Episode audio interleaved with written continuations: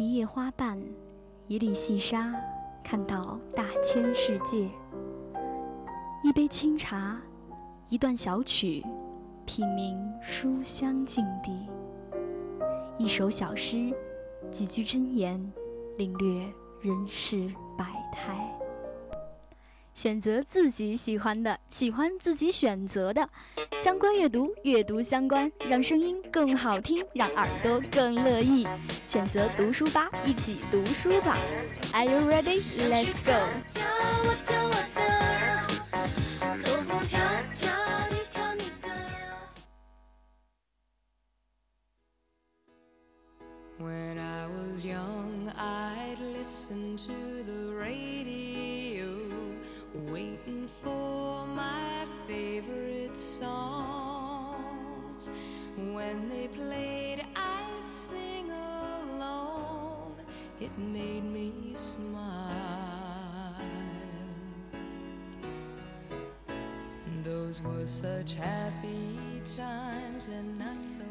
Hello，各位听众，好久不见，欢迎继续收听 FM 九十五点二浙江师范大学校园之声。也是一个五一小长假过去了，我想很多在外的人都会回去一趟，感受一下家的味道。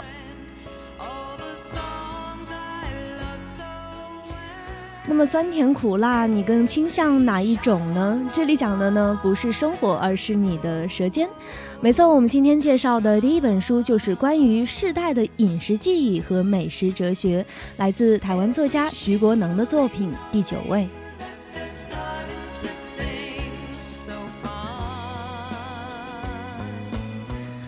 有很多人可能要奇怪，为什么是第九位呢？除了酸甜苦辣，其余的五种味道又是什么呢？我们还是留个秘密，在后面再揭晓。接下来呢，会带来三本书，分别是波罗迪小姐的青春、上帝眼中的微尘、嗨，有人在吗？月球车、玉兔日记。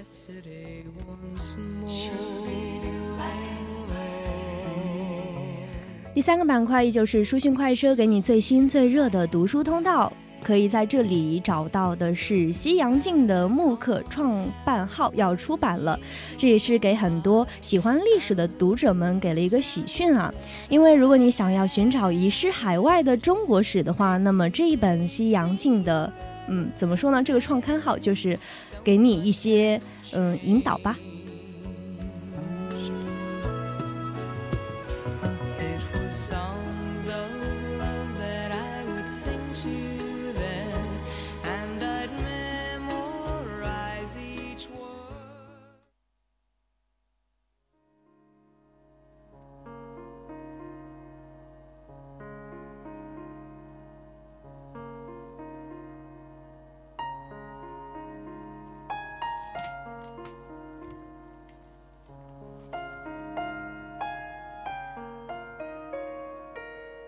第一个板块有言如玉，本期读书吧与你分享到的是世代的饮食记忆与美食哲学，来自台湾作家徐国能的作品《第九位》。我想一说到台湾，去过或者是了解过它的人都会说，它是一个人文气息浓郁的城市，二十四小时不打烊的独立书店，放着柔和音乐的街角咖啡厅。轻声细语的慢节奏生活，实在是个品味人生的好去处。既然说是享乐人生的时刻，几道经典可口的美食自然是不可少的。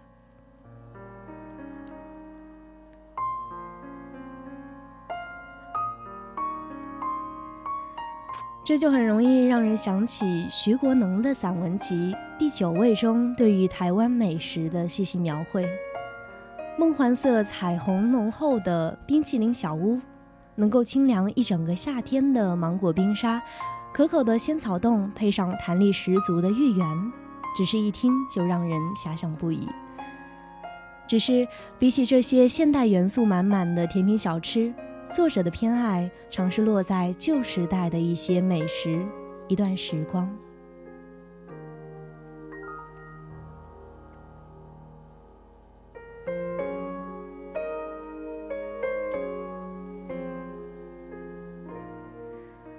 跟随作者清雅的文字，悠然漫步在台北的街头，昔日建满日式低矮平房的永康街，似乎还在红灯酒绿中川流熙攘。西雅图咖啡的浓香盘踞街口，日式回转寿司的火车响起了汽笛。越南馆里牛肉汤汁的清淡甘醇从锅里碗里流溢开来。普雅夜景之上的车水马龙是九十年代独有的繁华风景。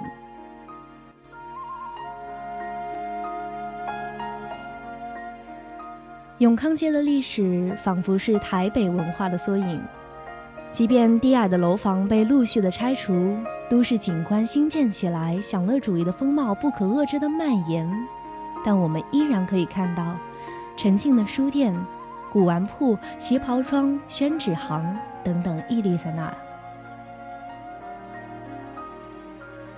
岁月之使的改头换面，带不走他在台北人心中烙下的情怀。曾经他古朴的那般气派，如今又辉煌的如此理所当然。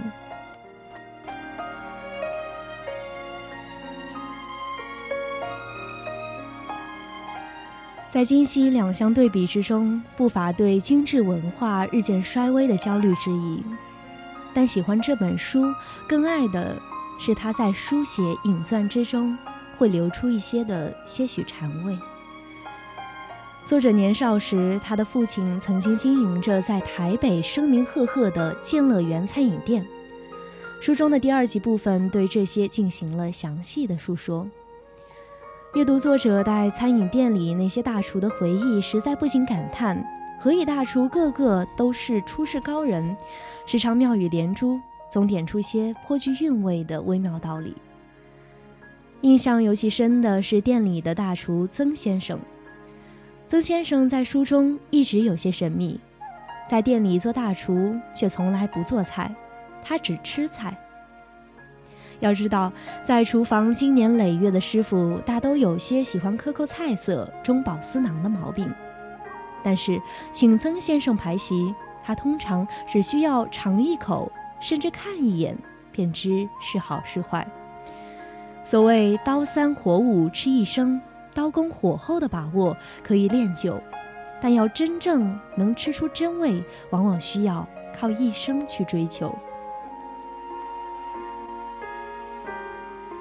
因此，曾先生在当地的饮食界都是极有分量的人物，也给店里的生意带来了极大的硬币。曾先生与作者有缘，总是在喝得醉醺之际给作者讲些故事。他的一句。吃是为己，穿是为人，便让作者的父亲挂在嘴边念叨了许久。细想来，也的确有些意思。只是如此仙风道骨的人，却有个致命的噩耗——好赌。曾先生常年在外躲避追债，作者的父亲却因人才难得而放任曾先生三天两头闹失踪。后来接到一笔大生意。曾先生却依旧不见踪影，于是主顾在餐桌上不欢而散，建乐园也就由此衰败下去。从那以后，曾先生似乎就下落不明，再也没有出现过。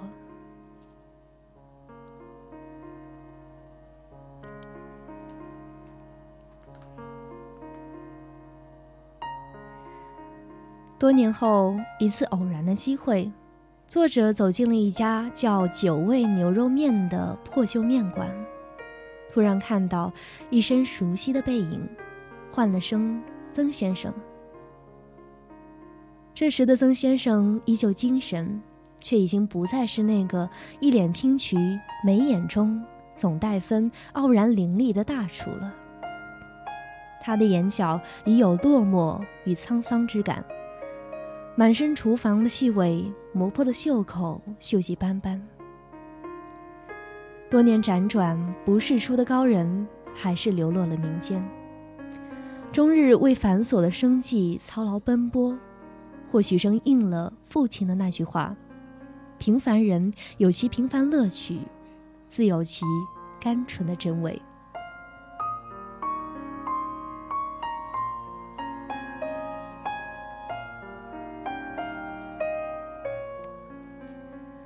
重逢曾先生，他们在那家破败的小店里再次聊到了吃。看到这里，有爱书中曾先生对酒味的解读：辣甜咸苦是四主味，属正；酸涩辛冲是四宾味，属偏。偏不能胜正，而宾不能夺主。主菜必以正味出之，而小菜。则多偏味，是以好的筵席应以正机相生而始，正气相克而终。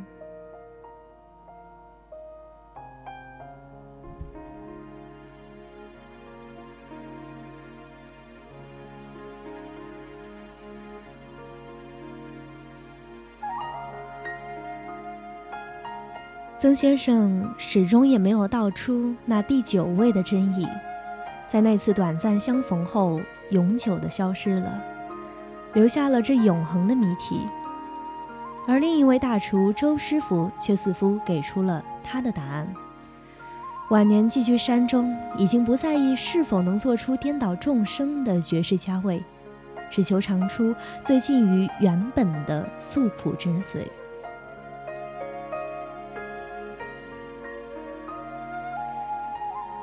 周师傅的第九味恰是无味，是在未经酸涩辛冲打磨历练前的泰然自若，是在饱尝酸甜苦辣人生常态后的平淡自如。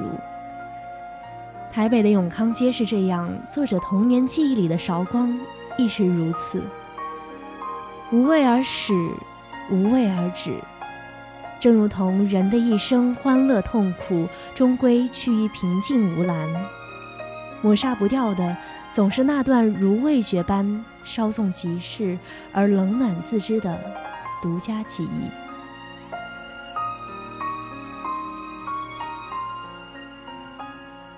那么，你的第九位呢？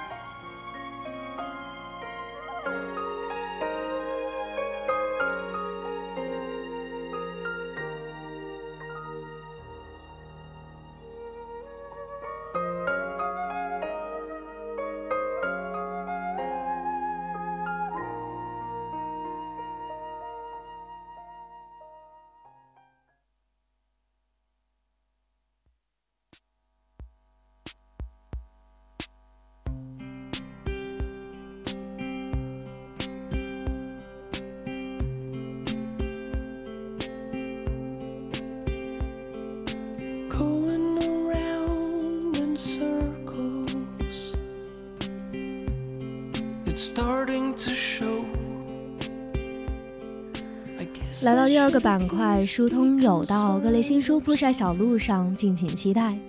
本期节目将为大家带来的有布罗迪小姐的青春、上帝眼中的微尘，以及嗨，有人在吗？月球车、玉兔日记三本书。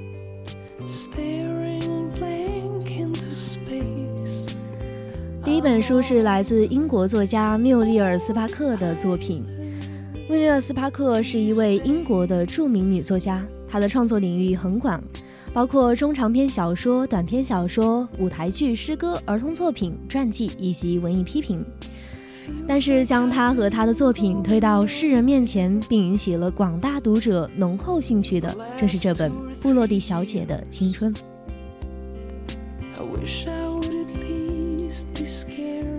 这本小说改编成话剧后，轰动了伦敦西区的舞台，后来又改编成了电影，二十多年未曾间断过的一集上映。但这个长盛不衰的故事其实并不复杂。热心教学、理想主义的布洛蒂小姐一直坚信自己的教学方式，于是利用一切可能机会，将自己的作品塞进一群被自己看中的十几岁女孩的小脑袋瓜里，还从不同角度调动起学生对音乐、美术等方面的兴趣。他坚信，按照这种方式教育下去，他们必将成为笼中龙凤。他也自信那些姑娘是他的，但在那些与日渐丰满的学生中，却有一人背叛了布洛迪小姐。最后，他们分道扬镳，布洛迪小春的青春时光也结束了。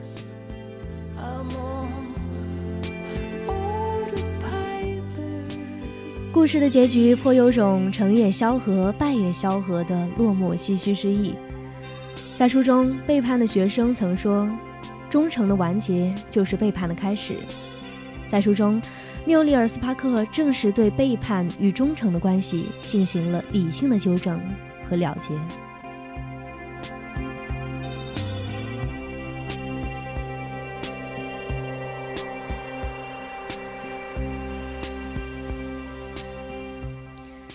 说到科幻小说，大概很多人都会想起去年非常热的《三体》。也因为它被誉为中国最好的科幻小说，读书界呢也纷纷掀起了一阵科幻小说的追书潮。还记得吗？像我们去年的时候也做了一期关于《三体》的科幻小说，不知道你有没有听？而这次呢，为大家介绍的这本《上帝眼中的微尘》，则是由世界著名的科幻小说家、杰出的硬科幻大师拉里·尼文与美国著名的科幻小说家、专栏评作家、记者杰里·波奈尔合作完成的。这两位作者呢，在之前也有过不少的合作作品，其中《天外富足》曾荣获登呃纽约的时报畅销书榜榜榜首，《撒旦之锤》呢曾获居该榜的亚军，并获得了一九七八年雨果奖最佳长篇小说的提名，听起来就知道分量不轻。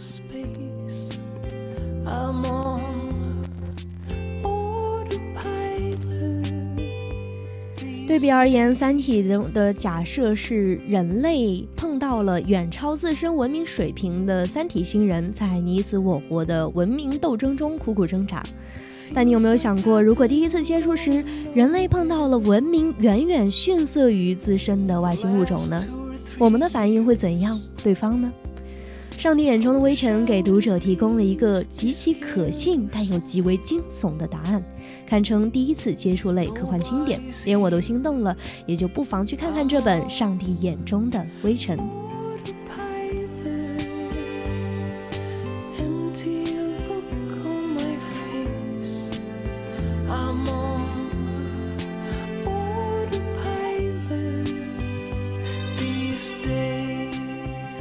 三本书回到国内，由三个人一起写成的这本《嗨，有人在吗？月球车玉兔日记》，我觉得读出来的时候就觉得这个书名真的是萌萌哒，而且，嗯，其实它本来就很萌萌哒，因为它就是一本萌萌哒的漫画书，由科学传播工作者曾维义。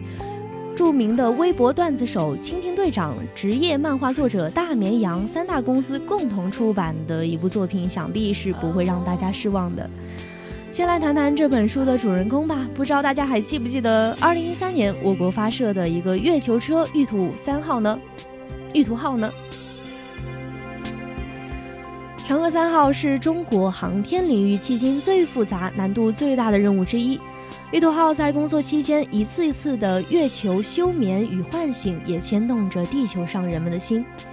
还记得二零一四年一月二十五日，玉兔发生故障，微博上一句“啊，我坏掉了”被五万人转发，甚至还弄哭了小朋友们。二月十三日，经过技术人员的抢救，玉兔苏醒了，社交网络一片沸腾，可以用“兔形普奔”这个词语来形容。还有人在吗？一书正取材于此，他用鲜活的形象的绘本方式，将玉兔车画成一只真正的兔子，配以搞怪卖萌的台词，向广大读者介绍月球车玉兔号的探月登层以及任务相关的科学知识。书中更收录了微博上大热的玉兔日记的内容，揭开了我们觉得很神秘的探月的神秘面纱。让那些跟探月有关的天文、航天等科学知识离我们不再遥远，也让读者收获知识与体验温暖两不误。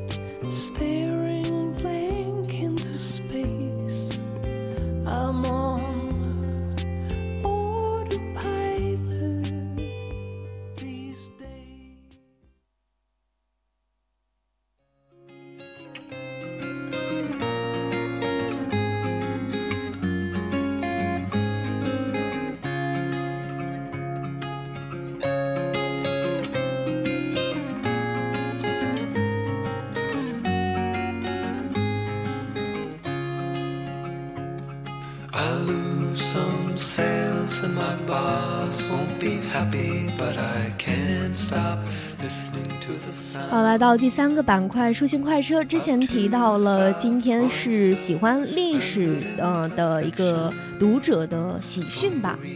因为近日呢，由东方历史评论和中国画报出版社联合创办的《西洋镜》MOOC 正式出版面世了。此次出版的第一集以甲午战争为主题，据悉第二集是以1907年北京至巴黎汽车拉力赛为主题，预计呢将在2015年七月推出。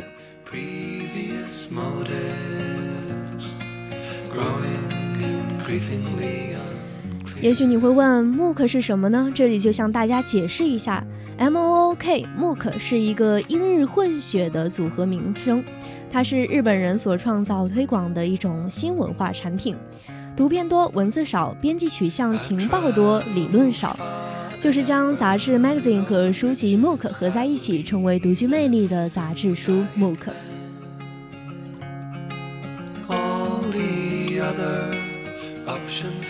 作为一种史话主题，MOOC《西洋镜》的定位是创建一种具有开创性意义的、国内前所未有的以高清影像和稀缺海外史料原样呈现的历史类连续出版物。通过每期的不同主题，以全新的视角为历史爱好者、研究者提供鉴赏、研究、珍藏价值。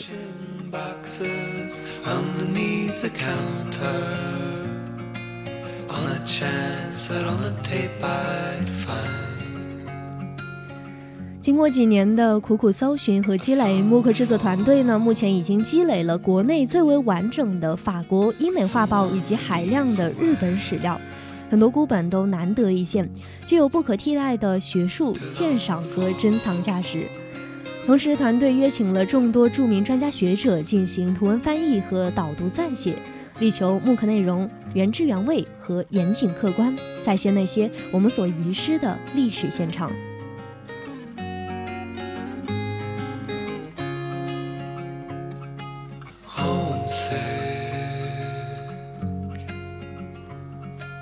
好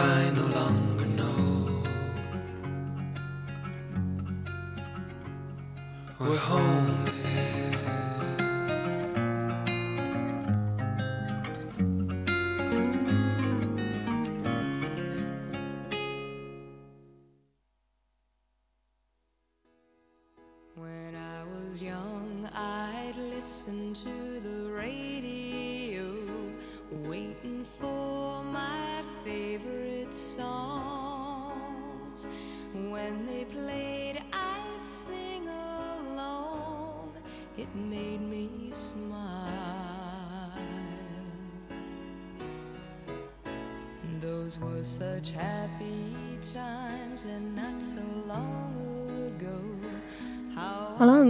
本期的读书吧也接近了尾声，还是一起来回顾一下我们讲过的那些内容。首先，第一个板块呢，讲到了是台湾作家徐国能的作品《第九位》。之前问到大家几个问题呢，应该都在刚刚的叙述中解答开了。第二个板块，布罗迪小姐的青春，上帝眼中的微尘，嗨，有人在吗？月球车，玉兔日记三本书带给大家。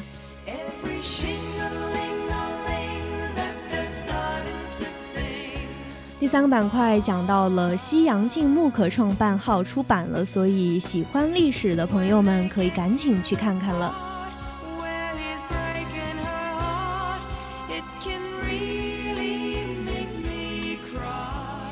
最后呢，想分享两句摘自第九位的话。之后我们就长大了，很在乎生命里的得失，而不是喜悦。回程又来到札幌市，临行前又去石祭台吃了一碗面。对于味觉而言，时常美传只是提供一种突然与感伤，对于曾经的，对于不在的。最后感谢编辑带来的稿子，我是一佳，我们下期再见，拜。